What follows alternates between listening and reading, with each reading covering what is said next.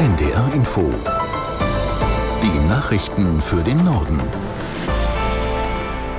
Um 11.29 Uhr mit Juliette Groß.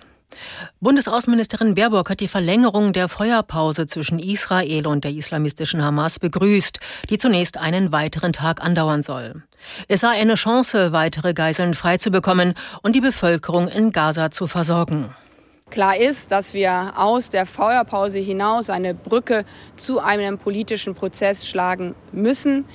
Denn Israel kann nur in Sicherheit leben, wenn die Palästinenser in Sicherheit leben. Und genauso gilt, dass Palästinenserinnen und Palästinenser nur in Sicherheit leben können, wenn Israel sicher ist. Daher ist mit Blick auf weitere Feuerpausen genauso wichtig, dass die Terrororganisation Hamas sich nicht regruppiert. Bundesaußenministerin Baerbock. Die Feuerpause zwischen Israel und der palästinensischen Terrororganisation Hamas war heute früh von beiden Seiten bestätigt worden. Die Hamas übergab, wie schon in den vergangenen Tagen, eine Namensliste mit den Geiseln, die im Laufe des Tages freikommen sollen. Auf der Weltklimakonferenz in Dubai beraten knapp 200 Staaten erneut über den Kampf gegen den Klimawandel. Dabei geht es vor allem um den Umgang mit fossilen Energien wie Öl, Gas oder Kohle. Lisa Posorka hat in Dubai mit Klimaaktivisten von Fridays for Future über deren Hoffnungen gesprochen und gefragt, ob sie bei dieser 28. Weltklimakonferenz mit einem Meilenstein rechnen. Sie rechnen auf jeden Fall nicht mit einem großen Durchbruch. Das hat mir die Hamburger Fridays for Future Sprecherin Annika Rittmann gesagt. Wenn Sie das tun würden, dann müssten Sie nicht mehr für den Klimaschutz kämpfen, sagt sie. Und die Konferenz ist demnach auch nicht der Ort, an dem die Klimakrise innerhalb von einem Tag gelöst wird. Wichtig ist sie laut Rittmann trotzdem, nirgendwo sonst würden so viele Länder gemeinsam über Klimathemen sprechen. Und die Klimakrise lösen, das geht eben nur gemeinsam, sagt sie. Die Bewegung wird auch in diesem Jahr vor Ort sein und demonstrieren. Die Klimaschützenden fordern, dass alle Länder der Welt aus fossilen Energien aussteigen und dass die Konferenz konkrete Pläne dafür vorlegt, wie das ablaufen kann.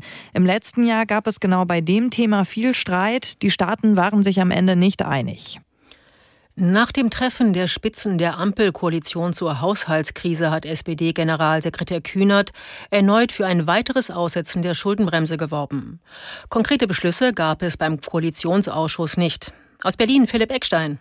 Kevin Kühnert berichtet im Morgenmagazin von ZDF und ARD, das Treffen sei wichtig gewesen, um in der Koalition noch einmal Klarheit untereinander herzustellen und sich noch einmal gemeinsam zu fokussieren. Aber es war gar nicht dafür gedacht, dass da jetzt mit erstens, zweitens, drittens man rausgeht. Konkrete Beschlüsse seien nicht geplant gewesen, heißt es auch von anderen Teilnehmern des Koalitionsausschusses.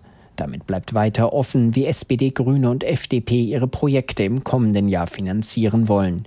17 Milliarden Euro. So groß ist die Finanzlücke für den Etat 2024 laut Aussagen von Bundesfinanzminister Lindner FDP. SPD-Generalsekretär Kühnert sagte dazu, Wenn jetzt manche denken, 17 Milliarden, das klingt ja relativ niedlich, das muss ja wohl möglich sein.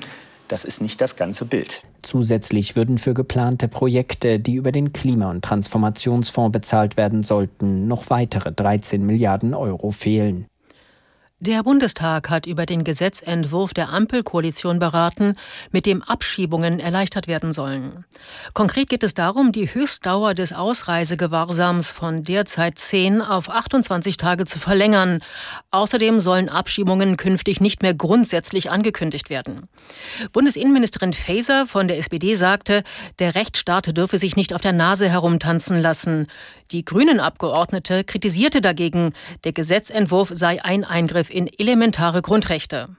CDU-Innenexperte de Vries sagte, es sei zwar gut, wenn die Regierung schnellere Abschiebungen ermögliche, noch wichtiger wäre es aber, die Kontrolle darüber zurückzugewinnen, wer überhaupt einreise.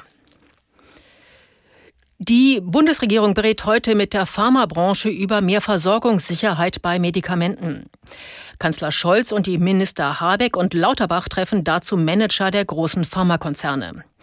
Deutschland und die EU wollen bei der Arzneimittelproduktion nicht mehr so abhängig von Staaten wie Indien oder China sein.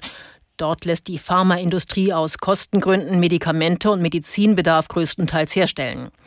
Lauterbach möchte außerdem seine Pläne für ein neues Forschungsgesetz vorstellen. Es soll klinische Studien vereinfachen und beschleunigen. Das Europaparlament und die EU-Mitgliedstaaten wollen Journalisten und Menschenrechtsaktivisten in Zukunft vor unberechtigten Klagen schützen. Sie haben sich deshalb abschließend auf die sogenannte Anti-SLAP-Richtlinie verständigt. Katrin Schmidt in Brüssel erklärt, was das bedeutet. SLAP ist die englische Kurzform für strategische Klagen gegen öffentliche Beteiligung. Klagen also, die sich häufig gegen Journalistinnen und Journalisten richten, gegen Menschenrechtler, Korruptionsbekämpfer oder Umweltaktivisten mit dem Ziel, sie einzuschüchtern. Und sind diese Klagen missbräuchlich oder wird man als Beklagter in ein unbegründetes Gerichtsverfahren gezogen, soll man sich künftig besser wehren können.